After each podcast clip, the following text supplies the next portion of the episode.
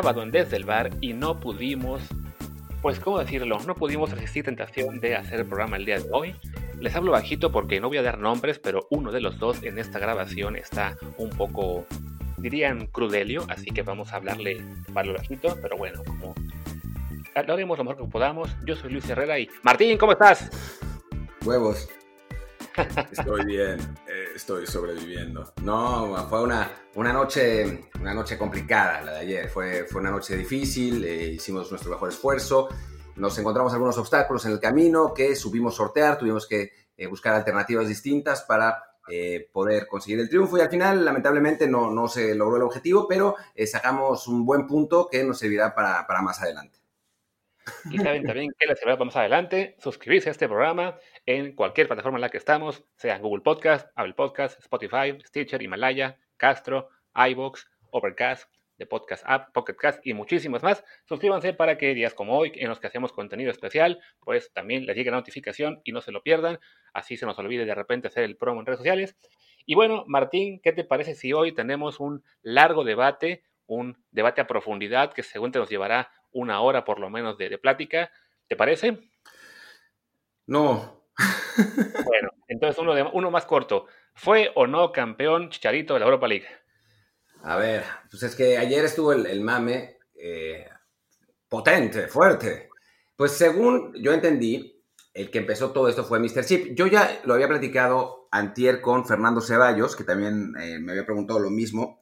Y de acuerdo con el reglamento de la Europa League, es diferente al de la Champions. El de la Champions dan, tienes que tener cuatro cuatro partidos jugados con el equipo para que te toque medalla. En ese caso, Chicharito sí hubiera sido campeón. Pero en Europa League, perdón, funciona distinto. En Europa League son 40 eh, medallas las que, las que reparten los clubes y los clubes pueden elegir a quién le dan esas medallas. Entonces, bueno, en principio, a Chicharito, por no estar registrado, pues no le toca medalla. Porque además, esa es la otra, no está registrado. Eh, lo dieron de baja para dar de alta a Suso en la segunda ronda de la Champions. Entonces, pues no hay ningún argumento para decir que Chicharito fue campeón de la Europa League. O sea, más que hacer mame y, cliquetear todo lo que se pueda, ¿no? Pero, pero la verdad es que, y digo, no sé, no sé cómo lo sienta Javier. O sea, yo como, digo, como lo conozco, me parece que, me parece raro que él se quisiera poner esa medalla. O sea, quizás diga algo así en, Twitter por los haters, pero en general, o sea, me, parece, me parecería raro, me parecía raro, y ya para terminar con este monólogo, perdón, me parece un poco patético que en México nos estemos peleando por ver si un futbolista nuestro muy importante que salió de un equipo hace seis meses fue campeón de un torneo. O sea, me parece, me parece muy triste y habla de la realidad de nuestro fútbol, la verdad. Sí, estoy de acuerdo en ese sentido. a mí igual me habían preguntado hace una semana más o menos de de, un medio en el que trabajé, este, que cuál era eh, el reglamento en el tema de, la Europa League si, eh, si, ganaba el Sevilla, porque sí, estaban pensando justo en eso, ¿no? En hacer contenido si Chicharito era campeón o no, y lo acabamos viendo ayer en prácticamente todo medio mexicano sacando el, gráfico o el mame o como le queramos llamar de, de Chicharito campeón, y mi respuesta pues, fue la misma que lo que tú, ¿no? Es, a ver, reglamentariamente ya no va a estar registrado en el plantel, entonces es, es complicado considerar que, sea campeón, ¿no? Y como dices, es parte de esta patética situación en la que estamos los mexicanos en el fútbol, en la cual pues estamos tan desesperados de triunfos y de tener algo que presumir que nos ponemos a colgarle medallas a Charito que, pues como dices, yo, yo, yo tampoco creo que, que, quiera colgarse algo que en la que final, finalmente pues él ya, ya, no es parte de ese equipo, ¿no? Más allá de que haya sido parte eh, en, la primera, en la primera fase del torneo, lo cierto es que, bueno, él ya se cambió de equipo, se fue a la MLS, ya no está en Europa y colgarse de que, ah, pero bueno, formó parte de ese, de ese plantel al principio, entonces le cuenta, pues yo igual hice ahí la comparación con lo, eh, con lo que, bueno, sí, pues es que sus goles fueron importantes en primera fase y a lo mejor si sus goles no pasaban, ¿no? Bueno, pues a ver, también es, es como la comparación que hace con lo de Matías Buoso, con ese famoso gol que supuestamente nos salvó de, de no ir al Mundial, cuando realmente ese gol fue en un quinto partido y aún quedaba otro que bien pudimos haber ganado, perdido o empatado según eh, em, lo que hubiera pasado en ese, sin el gol de Bozo. Entonces, pues con Javier es lo mismo, ¿no? O él sí estaba en el equipo, contribuyó en la primera fase, no se puede borrar que marcó dos goles, pero a fin de cuentas, pues se, como, te, como te vas del club, te dan de baja, pues ya no eres parte de, ¿no? O sea, eh, En la NFL, por ejemplo, que los equipos pueden hacer cortes y cambios durante la temporada, pues al final de cuentas quienes reciben anillo de campeón son los que llegan al final, ¿no? No quien estuvo en la semana 3 como registrado como parte de la escuadra de prácticas, ¿no? Es un, un, ejemplo muy extremo, pero sí creo que, que en este caso, sobre todo el fervor con el que prácticamente toda la prensa nacional y, y buena parte de Twitter se colgó para decirle a Charito campeón de Europa League y de paso hacer la comparación estúpida con Raúl Jiménez, sí creo que fue exagerado y, y bueno, ya le dedicamos más tiempo del que deberíamos quizá. Sí, bueno, pero bueno, valía la pena hablar de eso porque, pues porque, hijo, qué cosas, en, qué, qué debates en México, francamente, ¿no? Eh, a veces nos, nos alejamos demasiado de, de, la parte futbolística, que es la realmente importante, y nos perdemos en estas, en estas tonterías que no, no tienen ningún sentido y que además eso muestran cuando, o sea, imagínate eh, Argentina tiene eh, jugadores en la final de la Champions League, Brasil tiene jugadores en, la final de la Champions League. Eh, bueno, este año, este año Chile no, pero ha tenido muy recientemente Uruguay. mientras tanto, nosotros estamos peleándonos por ver si un jugador que se fue en enero gana una medalla, una medalla de Europa League en la que en las rondas finales, por lo, menos, y también parte de la primera ronda, no tuvo la menor incidencia. Me parece, me parece muy triste, la verdad. Así es. Y bueno, ahora sí, mejor hablemos de, lo más importante que es este fin de semana, la, Champions League. Bueno, ya, tenemos campeón de Europa, que es el Sevilla, viene la Champions con el París contra Bayern Múnich, del que ya hemos hablado mucho en los últimos, últimos días, pues porque, bueno, platicamos, eh, hicimos previa de los octavos y cuartos, platicamos también con, Jazz Corona eh, post cuarto final sobre semifinales. Entonces, en el día de hoy queremos hacer un ejercicio distinto, no tanto hablar, digamos, de cuestiones eh, tácticas o o de cómo llegan, sino más bien simplemente un, comparativo hombre por hombre, quién tiene en teoría las mejores armas para esta final y de paso nos encontramos con que Build básicamente nos hizo la tarea eh, para este comparativo, aunque la verdad es que sí, ahí sí, un poco a la mexicana, se colgaron de todo lo que pudieron para hacer ver al Bayern como el gran favorito, ¿no? Sí, sí, no, de, risa, cosas de risa, como por ejemplo que pusieron que Gnabry y Mbappé tenían el mismo nivel o que Lewandowski era mejor que Neymar, que Lewandowski tenía un temporada, no, no,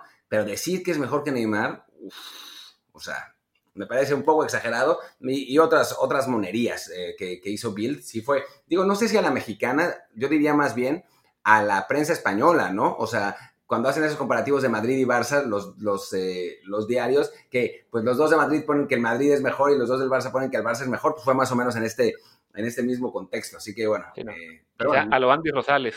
A lo Andy Rosales, exacto. Yo creo que la final la va a ganar el Bayern 1-0. Exactamente. Pues bueno, hagamos ese comparativo y de paso vamos mencionando qué fue lo que dijo Bill sobre cada, sobre cada duelo. A ver, e-, ellos lo dejaron 9 a 4, a ver qué tal lo dejamos nosotros. Va. Empezamos. Arranquemos. lo que sigue es Bill, por alguna razón, arrancó del centro delantero hasta la banca y yo digo, no, ve, así no se hace el fútbol. Cualquier técnico, experto que se refiere sabe que en el fútbol tú paras a tu equipo de atrás para adelante, así que comencemos por los porteros, ¿te parece? Sí, sí, sí, arranquemos. Pues a ver, duelo de porteros, Manuel Neuer contra Keylor Navas. A ver, a mí Keylor me encanta, me parece un, un, muy buen portero que no valoraron lo suficiente en Madrid y yo insisto que tuvo que ver con que era costarricense y no vendía camisetas, pero, pero Neuer es uno de los mejores porteros del mundo, está ahí en el top 5. No es, no es lo mismo que antes, pero en, la Champions ha estado muy bien. Me parece que ahí eh, lleva ventaja. Digo, Keylor también ha estado muy bien en la Champions. Eh, me parece que saca ventaja el, Bayern, aunque tampoco es que la diferencia sea, sea monumental. Completamente de acuerdo. Este, yo también creo que, bueno, pues, aunque Keylor es uno de los mejores porteros eh, del mundo, Neuer quizá es el mejor y si no lo es en este momento, pues está, está muy cerca. Entonces, sí, punto para Neuer, punto para el Bayern. En ese caso coincidimos con, el, con, con Bill. Te voy a dejar que seas tú el que digas los laterales derechos porque a mí la pronunciación se me va a complicar mucho con el de París. No, no te preocupes, déjame nada más volver a abrir el, este de Bill porque pensé que lo ibas a decir tú, tú completamente, pero lo abro en este instante. Ya está. Vámonos con los laterales. Eh, Kimmich, que está jugando lateral. Kimmich contra Kerer. Que, bueno, parece que va a jugar, que va a jugar Kimmich y no Pavar, pero, pero en principio tendría que ser así. Así es, sí, que de hecho Kimmich fue el que jugó en la, en la semifinal. Entonces, bueno, nos estaremos basando también en, los 11 que, que, tuvieron participación apenas esta semana. Y bueno, en ese sentido, yo creo que ahí también sería punto para el Bayern, ¿no? Kimmich es un, jugador con más recorrido eh, internacional, con una trayectoria más amplia. Entonces, eh, de verdad que de, que tengo muy poco que decir, no lo conozco tan bien como para eh, ponerlo en un nivel muy alto o muy bajo, simplemente creo que, bueno, por trayectoria, por lo que conocemos de Kimmich, le daría el punto a él. Sí, bueno, a ver, Kimmich a mí me gusta más como, como mediocampista, ¿no? Me parece un, jugador eh, muy completo, lo, vimos, lo vimos en, la Bundesliga esta temporada, haciendo esa pareja con Goretzka. La verdad es que, a mí me gusta muchísimo, es eh, un jugador que más aporta, aporta al frente, va, va mucho en su faceta lateral, va, va mucho al ataque también, defiende menos bien, pero, pero también es es un jugador muy, pues muy bueno. Realmente yo creo que está en camino de convertirse en uno de los mejores jugadores del mundo. Entonces, em, sí, también eh, creo que, que Kimmich tiene, tiene esa ventaja y por ahora se pone el Bayern 2 a 0 y a ver si no resulta que Bill tuvo razón finalmente en su 9-4. De hecho, Keller, por lo que veo, esta temporada apenas tuvo actividad, me imagino que por una lesión, porque no, la verdad que no, no, lo ubicaba eh, tan bien su, su, su momento eh, ¿cómo se dice?, de esa temporada. Pero bueno, jugó en la liga apenas siete partidos, en la Champions suma cuatro. Entonces, bueno, ahí también por, por río futbolístico, lo que sea, vamos a darle a, aquí vemos, tuvo lesiones en lo que fue en enero, también una larga de, de marzo a noviembre, que, perdón, de marzo, de, de agosto a noviembre, entonces bueno, eso le... Y sin ir más lejos, la selección alemana te lo dice, ¿no? O sea, que es un jugador que lleva apenas siete partidos con, con Alemania, mientras que Kimmich en, otra posición, pero eh, lleva en total, ahora te digo, pero muchos más, lleva en total 48 ah, partidos, ¿no? Entonces, eh, sí creo que ahí, eh, sí, si Joachim Low lo dice, nosotros, ¿quiénes somos nosotros para, para desmentirlo? Así es. Vamos con la defensa central y creo que ahí sí vamos a empezar ya con los duelos en los que le damos la, contraria a, Bill, como es el duelo entre Jerome Boateng y Thiago Silva. No, para mí es mejor Thiago Silva. Eh, es, a ver, tuvo un bajón Thiago Silva en, hace un par de años y la verdad es que no era, no era el mismo jugador que había sido antes. O sea, si esta, si esta pregunta la hacemos hace cinco años, Thiago Silva gana por un kilómetro, ¿no? Em, Ahora creo que no gana por tanto, pero sigue siendo mejor que Boateng, que es un buen central, pero no para mí no es un, no es un central élite, ¿no? Me parece que hay eh, dentro del Bayern, pues no, no podemos hablar de que la defensa central sea un punto débil, pero sí me parece que, eh, que Thiago Silva, además, por una cuestión de liderazgo y de, presencia y de, de, capacidad, sí tiene, tiene, ventaja, tiene ventaja aquí para mí.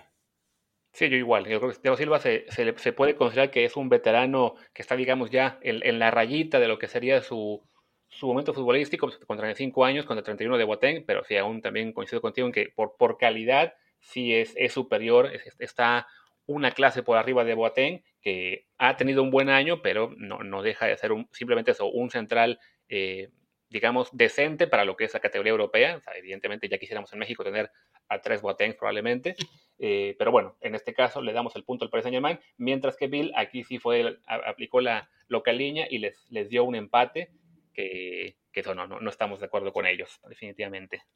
Eh, bueno, y la otra es, eh, la otra posición de central es Alaba contra Kimpembe, em, que bueno, ¿tú cómo, cómo lo ves? Pues de entrada me, me dio mucha, me, un poco de risa porque bueno, Álava recordemos que él ni siquiera es un central natural, ¿no? Que él, él más bien ha, ha, lucido como lateral izquierdo, pero que bueno, en los últimos eh, meses le ha tocado jugar de, central, sobre todo que bueno, con la aparición de Alfonso Davis, eh, lo, lo, más práctico para el Bayern fue, fue poner a Álava de central ya, ya de fijo, pero bueno, en ese sentido creo que por, por ser natural en la posición, ahí quizá Kimpembe le puede, le puede competir, más allá de que en cuanto a categoría de jugador, pues sí hay que reconocer que Álava es, es un jugador de, de otro nivel, ¿no? A mí Kimpembe, me gusta mucho, es eh, desde desde que surgió, surgió muy joven en el, en el Paris Saint Germain, si no, si no mal recuerdo, lo digo de memoria, pero eh, recuerdo cuando, cuando debutó, tenía, tendría, sí, en 2014, ahora ya lo estoy checando, tenía 19 años, 18 años me parece, eh, y la verdad es que eh, mostró mucho talento, condiciones, después se lesionó, después bajó, y ahora me parece que tiene una muy buena, una muy buena temporada, me gustó, me gustó mucho en estos, en estos partidos de la Champions también, es un futbolista que, me parece que va para arriba, campeón del mundo con, con Francia, suplente, pero, pero final, a final de cuentas estaba en, ese, en esa plantilla. Álava me ha gustado muchísimo desde hace mucho tiempo. Es, es un jugador que además es muy completo, ¿no? Empezó de, de, medio contención, después jugó mucho tiempo lateral izquierdo. Es un futbolista que te puede dar. Em, que, te, puede jugar en, muchas posiciones. En Austria, con la sección austríaca, juega de 10, eh, tratando de, poner más juego, también por una cuestión de, mejor nivel que sus compañeros. Es, un futbolista que además se ha adaptado bien a la posición de, defensa central, em, pero sí, ciertamente no es un central natural, ¿no? Y entonces, pues hacer la comparación con un jugador que es central natural y además es campeón del mundo, pues sí, sí me parecería aventurado decir que es mejor, que es mejor Álava. Ahora, yo podría poner un empate en este, en este caso, no sé si estés de acuerdo, porque sí hablamos de un, futbolista con mucho más recorrido y experiencia y que quizás como futbolista en general es, es más completo que Kimpembe. Sí, te iba a proponer justo lo mismo. Yo también creo que es una posición en la que tenemos que dar empate, que aquí igual quedamos diferente a Bill, que ellos le dieron el, punto a, a, Álava. Entonces, bueno, en ese sentido le damos medio punto a cada uno y con eso estamos 2.5 a favor del Bayern, si no me equivoco, y 1.5 para el Paris Saint Germain. Bueno, ahora seguimos con Alfonso Davis contra Juan Bernat. Aquí la verdad no, no creo que haya mucha discusión. Me parece que Alfonso Davis está convertido en un, jugadorazo, ha tenido una temporada espectacular.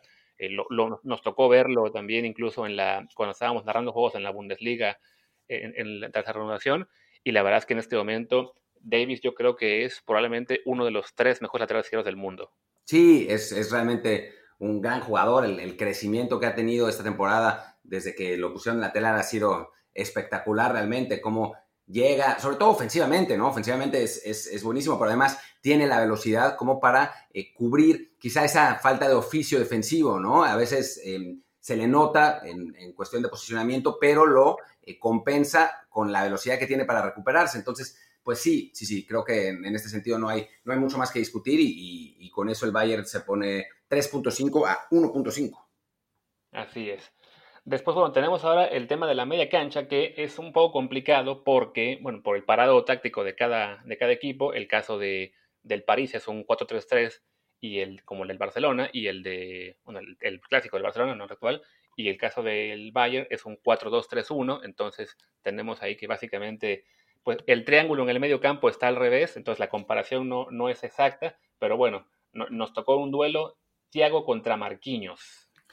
Sí, ese es un duelo particular. A ver, a mí me parece que en cuestión de fútbol es mejor jugador Thiago, para mí.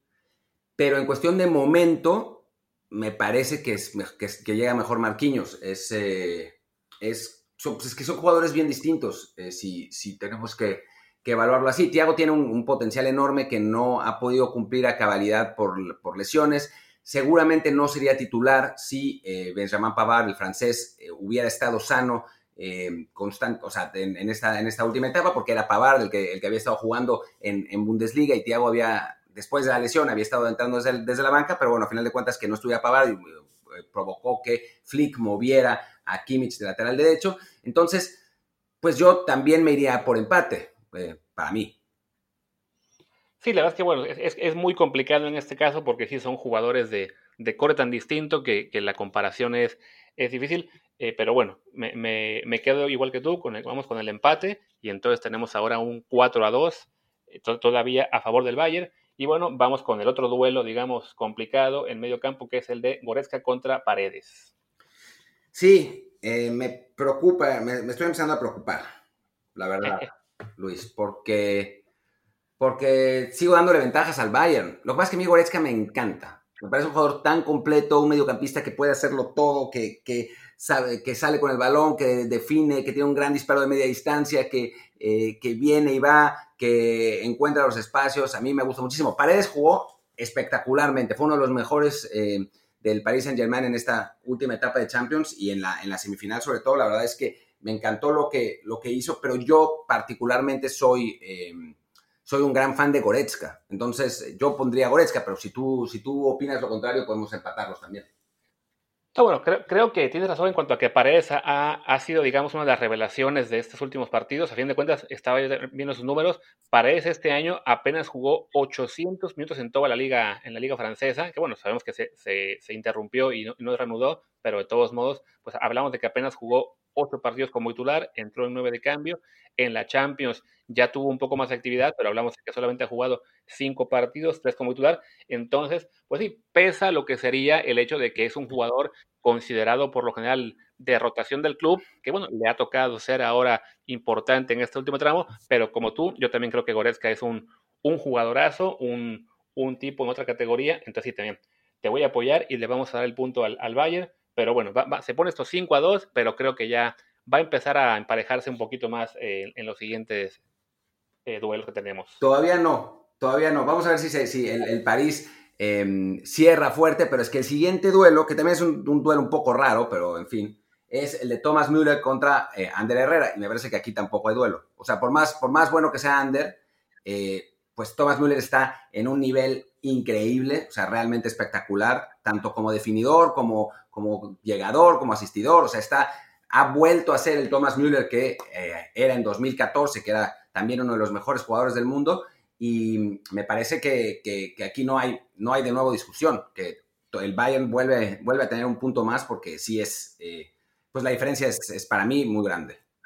Sí, no. Otro, el, caso de Ander, pues parecido a, a, Paredes en cuanto a que en toda la temporada no, no fue tan importante, este, igual por tema de, lesiones y lo que sea que le, afectaron, pero bueno, a fin de cuentas, eh, jugó incluso menos que Paredes durante la temporada con, el Paris entonces está siendo importante ahora, eh, es un jugador que contribuye bastante, pero sí, como dices, Müller está en otro nivel, entonces bueno, nos ponemos 6 a 2 y tranquilos que ya, ya viene ahora sí la parte en la que el París regresa, vamos a ver si le alcanza para, para igualar, pero por lo menos no creo que quedemos tan disparejos como, como Bill, y bueno, vamos ahora con el duelo entre Ángel Di María contra Iván Perisic.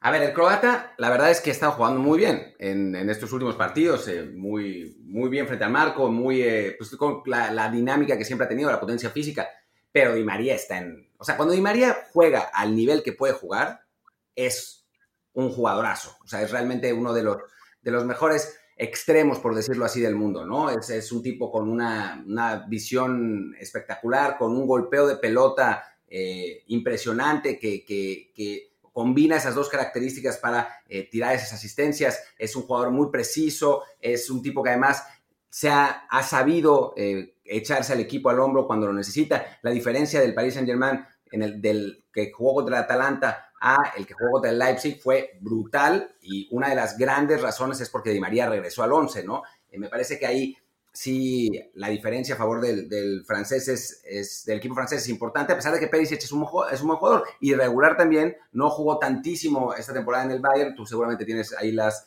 las estadísticas, pero, pero sí, o sea, me parece que aquí el Paris Saint-Germain recupera un punto porque, porque sí, no, no, hay, no hay comparación. Sí, no, me ganaste el comentario del tema de que la diferencia que vimos entre el partido contra Atalanta y el de Leipzig, ahí sí creo que igual. Di María fue, fue vital para que el París mostrara una cara muy distinta en la semifinal. Y sí, definitivamente el, duelo aquí queda a favor de ellos. Incluso Bill lo reconoce, también le da el punto a los franceses. Así que bueno, se pone esto 6 a 3. Y viene el duelo que más risa me dio en Bill, que fue el de Nabri contra Mbappé. Yo creo que empate, como dijo Bill, ¿no? me parece que, que Gnabry es un es un jugador que va en ascenso y Mbappé está sobrevalorado. Em, digo, eh, ha ganado muy poco, la verdad. O sea, no es, no es, eh, no me parece que sea un jugador suficientemente ganador como para, para poner el duelo a su favor. Entonces, sí, yo, yo creo que un empate sería lo justo, ¿o no, Ger Luis? Claro, creo que voy a, voy a usar este último, esta última parte que acabas de decir como para el clip en el que haremos el promo en Twitter, para sentarte a todo el mundo encima. Porque si no, la verdad es que, a ver, esto sí, sí es ridículo que lo hayan que lo hayan puesto como empate en caso de Bill. Yo, no hablo alemán, entonces no sé qué fregados dice aquí en Werner in der Form des Fast, no sé qué más, pero no, o sea, vaya, en este momento uno de los, ¿qué te gusta? Cinco mejores jugadores del mundo, sería candidato al balón de oro si, si lo hubiera, lo, lo platicamos en el, en el, programa del miércoles, entonces sí, creo que aquí la verdad se, se le pasó el localismo a Bill, como dices, Nabri ni siquiera es que haya tenido una temporada espectacular, o sea, ha sido un jugador que sí, ha sido importante, ha, ha jugado bastante, pero lo mismo puede jugar un eh, Coman en su puesto alguna vez, en esas, esas, rotaciones que ha hecho de repente eh, Flick, y la diferencia no es tan notoria, ¿no? En cambio, el París, cuando Mbappé no está, la, la, situación se complica bastante. Entonces, sí creo que es duelo para Mbappé, duelo para el Paris Saint-Germain y nos ponemos ya 6 a 4. Y ahora Lewandowski contra Neymar, que es el más interesante, ¿no? Obviamente no tienen absolutamente nada que ver como jugadores, pero cero. Em, entonces, es una comparación extraña. O sea, lo normal hubiera sido comparar a Lewandowski contra Icardi. El asunto es que es muy probable que Icardi no empiece. Entonces, si nos estamos basando en los duelos, en los 11, las semifinales y en pues las posiciones medio nominales, pues sí, Neymar ahí está, ¿no? Como falso 9, ¿no? Llegando, llegando atrás. Entonces, em, pues si hablamos de talento puro, por más legendario que seas o no, pues yo creo que sí ganaría Neymar. Ahora, la forma de Lewandowski este año es espectacular. Ningún delantero, ningún 9 en, en el mundo ha estado en mejor eh, situación que él, solo Raúl Jiménez. Eh, no, hablando, en serio, ningún 9 ha sido, ha sido mejor que Lewandowski este año. Este, ha metido gol en todos los partidos de Champions que ha jugado. Eh, metió, ya no me acuerdo cuántos, goles en total, 55, no sé, el otro día estabas, estabas diciendo la cifra, 54. Em, entonces, pues es, digamos, lo justo.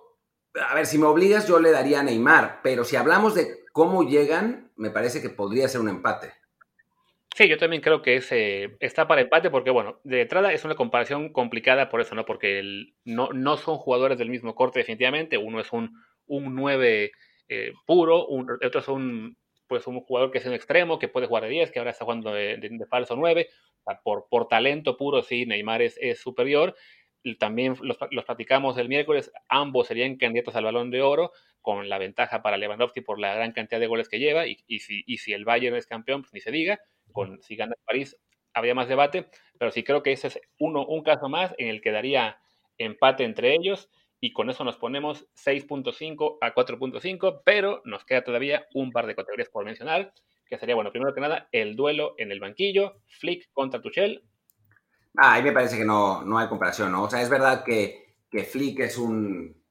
Le, ha dado la vuelta a, a este Bayern Múnich que, estaba, que venía tan mal con Nico Kovac, Em, y su trabajo ha sido, ha sido espectacular, pero Tuchel es un técnico con una trayectoria muy, muy grande, un revolucionario, uno, de esos, uno de los grandes exponentes de esta nueva escuela alemana de, entrenadores. Eh, me parece que ahí no hay, tampoco debería haber comparación. O sea, quizás si dentro de, si ahora gana la, Champions League y dentro de tres años el Bayern sigue siendo un, equipo tan dominante, entonces pues sí podemos hablar de eso, ¿no? Pero es un, es un técnico que la verdad no había tenido mayor, pues mayor relevancia hasta ahora en el, en el gran panorama mundial del, del fútbol. Ahora, o sea, lo, lo que ha hecho eso, insistiendo, insistiendo con, el, con el Bayern, ha sido, ha sido espectacular, pero me parece que comparar a, a, Flick con Tuchel en este momento, pues no da, ¿no?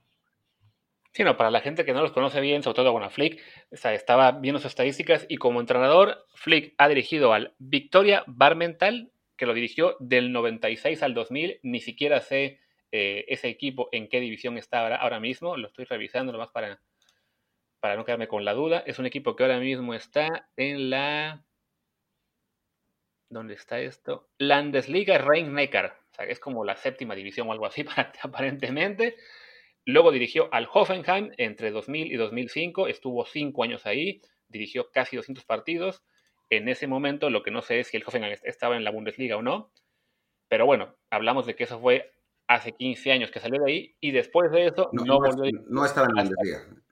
Sí, ¿no? Y después de eso no volvió a dirigir hasta que dirigió, hasta que le dieron el, puesto de forma interina con el Bayern y mira, lo, lo, hizo tan bien que se, que se va a quedar, pero bueno, realmente su, su trabajo con el Bayern Múnich es básicamente todo lo que tiene como trayectoria de primera división. Hablamos de 35 partidos aproximadamente, mientras que, bueno, Tuchel es un, es un técnico con mucho más palmarés, que dirigió ya al Mainz 05, al Borussia Dortmund, que fue campeón de la Copa Alemana con el Dortmund, que con el París ya ganó dos ligas, eh, dos veces las, las copas también de, de, Francia, ahora está en la Champions, y creo que igual.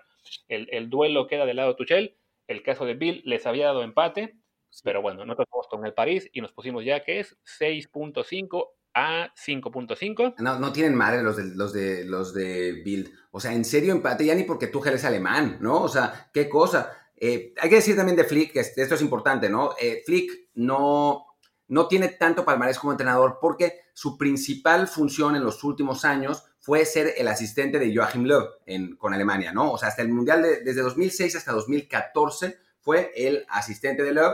Después, eh, durante cinco años más, fue el, director deportivo de la, de, asociación, de la Federación Alemana de Fútbol y después empezó a trabajar con el Bayern Múnich, ¿no? O sea, sí tiene una, una trayectoria larga en buenos puestos y obviamente haber trabajado con, con Löw y es, y haber formado esa selección alemana campeona del mundo tiene mucho valor. A final de cuentas, lo que estamos hablando en este momento es la experiencia en el banquillo y los resultados en, como técnico, y pues sí, eh, hay, que, hay que dárselo a, a Tuchel, ¿no?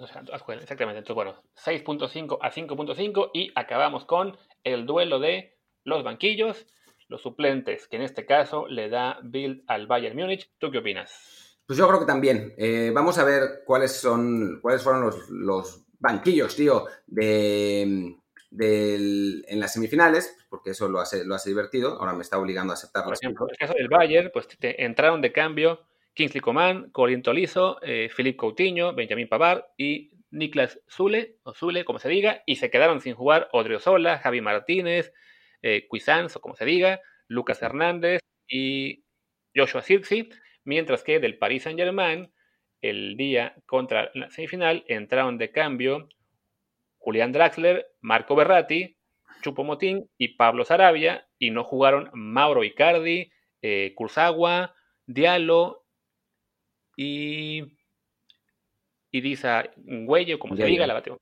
Sí, el, el Entonces, bueno, eso es básicamente el duelo en la banca.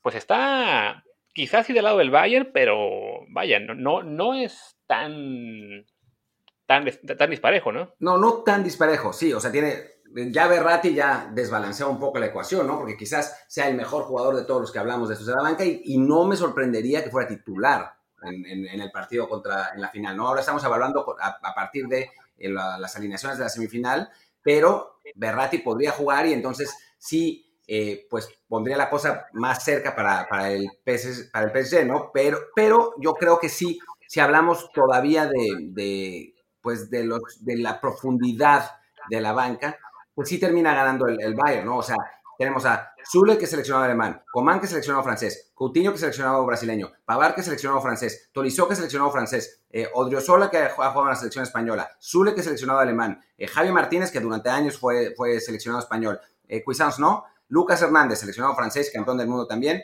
Eh, y después, eh, bueno, Urhaig, eh, y Hoffman que no. Pero bueno, estamos hablando de jugadores que son internacionales con sus equipos y, realmente muy buenos, ¿no? En el caso del, del Paris Saint-Germain también hay, hay seleccionados, pero me parece que no son tantos.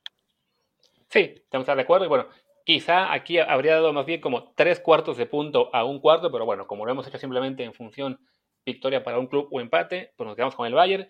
El marcador final nos queda entonces 7.5 a 5.5. Sí. En comparación al 9 a 4 que le dio el build al Bayern Múnich. Sí, me parece. creo que estamos un poco más cerca nosotros de la realidad, ¿no? Sí, me parece justo. Me parece que, así es. Llega, para mí el Bayern es ligero favorito. Claro que con, con Berratti jugando puede cambiar. O sea, o sea, si me hubieras puesto a Berratti contra, digamos, Goretzka, entonces, y eso que me gusta mucho Goretzka, ahí sí ya quizás hubiera elegido a Berratti o, o empate, ¿no? En lugar de, haber elegido a, Goretzka, ¿no? O sea, sí me parece que, la entrada del italiano puede eh, cambiar la situación y puede, puede poner al París al mismo nivel que el Bayern, eh, pero por el momento, hablando de estas alineaciones y de estas circunstancias a partir de la semifinal, sí me parece que el Bayern es ligeramente superior.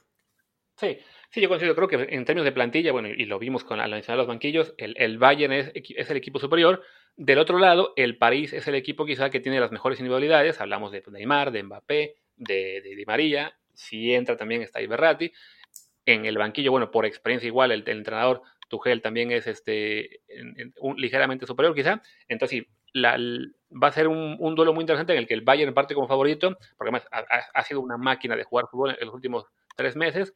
Pero sí, definitivamente un 9 a 4 como lo da el Bill, sí, ya eso te, pintaría un partido realmente más bien, pues tipo lo que fueron las semifinales, en, el que un club es ampliamente superior a otro, y creo que no, creo que en este caso sí, estamos hablando de dos de los tres mejores planteles del mundo, eh, y, un duelo que, bueno, debe ser realmente muy, muy parejo, muy intenso. Con suerte puede ser tan entretenido como fue la final de ayer en Europa League, que acabó 3 a 2.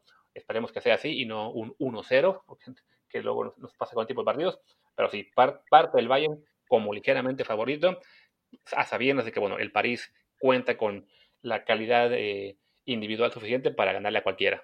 Sí, sí, totalmente, ¿no? Y en, un eh, en dos o tres pinceladas de talento, Mbappé y, Neymar te pueden cambiar por completo el partido, ¿no? O sea, te pueden hacer otra cosa, por más que, el, que, Bayern sea superior. Va a estar divertido, ¿no? Es, un poco, voy a hacer una comparación medio loca, pero es un poco lo que, lo que hablábamos en el Super Bowl pasado, donde San Francisco tenía un equipo más completo y mejor, pero Kansas City tenía Mahomes, ¿no? Que eso cambiaba mucho las cosas. Obviamente el quarterback es mucho más importante que como posición que cualquier posición en el, en el, fútbol mundial y bueno, se notó en ese Super Bowl con un Mahomes que en el momento que se prendió se acabó el partido, eh, pero, pero es, es, un poco así, ¿no? O sea, si Neymar sale realmente jugando como puede jugar, o sea, no como jugó contra el Atalanta que, de los partidos legendarios, sino como puede jugar eligiendo bien y con el talento que tiene, o sea, a mí me parece que él puede ganar el partido, no él solo, obviamente, pero puede ser un factor clave y aprovechando la enorme velocidad de Mbappé y el talento de Di María, o sea, ahí eso puede ser la, diferencia a favor del Paris Saint-Germain, a pesar del el marcado talento que tiene el Bayern Múnich en todas sus líneas, ¿no? Yo sé que tú adoras a Mahomes y lo consideras el Messi de la NFL, pero yo creo que el MVP del Super Bowl fue Damien Williams. Pero no, sí, pero coincido con lo que señalas de que es eso, o sea, el, potencial eh, individual que tiene el, Bayern, perdón, el París, sobre todo adelante, que además lo que hablamos, ¿no? Justo es en la central donde quizá el Bayern tiene, si no la mayor fragilidad, por lo menos es la zona menos consistente del equipo, o sea, con, con, con un Alaba que, que no es un central natural y con un Boateng que es quizá de los 11 jugadores en el campo el, el número 11 en, en cuanto a calidad. Entonces, ahí sí, al enfrentarse a, a Mbappé, Neymar y Di María, pues es, es un duelo en el que quizá ahí pueda el París sacar un poco de ventaja. Entonces ya veremos, ¿no? Yo en lo personal, la verdad es que sí me gustaría que fuera campeón el Paris Saint Germain, sobre todo pues por el hecho de que, ok, equipos nuevos, un nuevo campeón, dar así como que una revolución completa. Sé que también, bueno, es eh, lo, hablamos un poco en el programa de miércoles, este tema eh, ético, político, económico, moral, o como le queramos llamar, de lo que está, de todo el dinero que está atrás del, del París, pero bueno, en términos de, plantel, de, jugadores que están ahí, la verdad es que sí, este París es un equipo muy, muy divertido de ver y sería, pues sería bonito ver los campeones, a, Mbappé y a Neymar de esta Champions League, ya digamos como para tratar de, empujar ya ese relevo generacional de ellos dos contra Messi y Cristiano. Entonces, por ese lado, si tuviera que eh, ponerme mañana una camiseta, me pondría la del Paris Saint Germain. Yo también, yo también, y por esas razones que mencionaste y por otra más, que es que pues es hora de que ganen otros, ¿no? O sea, creo que, ver a los mismos campeones todo el tiempo pues se, vuelve medio aburrido. Es verdad que el Paris Saint-Germain domina aburridamente la, liga francesa, pero eh, me parece que, no, bueno, nunca había podido pasar de cuartos de la Champions, era como su, su ronda eh, maldita. A final de cuentas ya lo consiguió.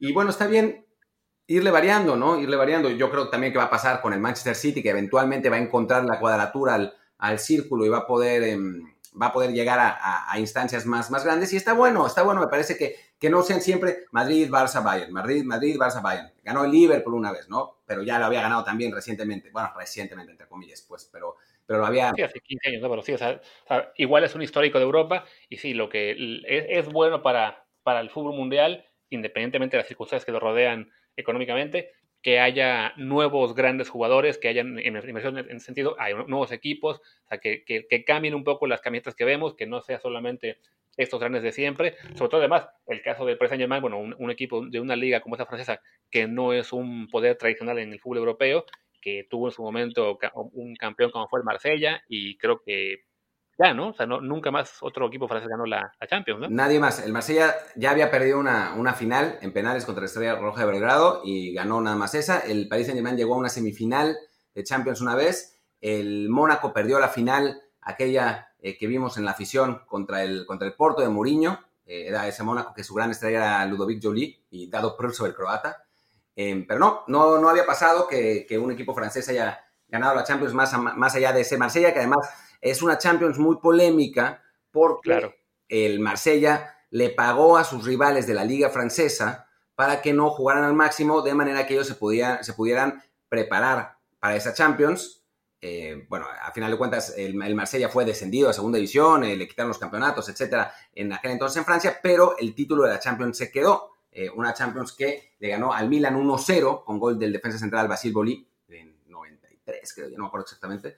Pero sí, es el, es el, único referente de título francés en, en, Europa. El Saint-Étienne también llegó a la final contra el Bayern Múnich precisamente, perdiendo, perdiendo creo que 4-0, no me acuerdo cuánto perdió. Pero bueno, en fin, eh, son varios equipos que, han estado cerca por parte de Francia, pero sin llegar. Y me parece que, estaría bueno que, cambiara.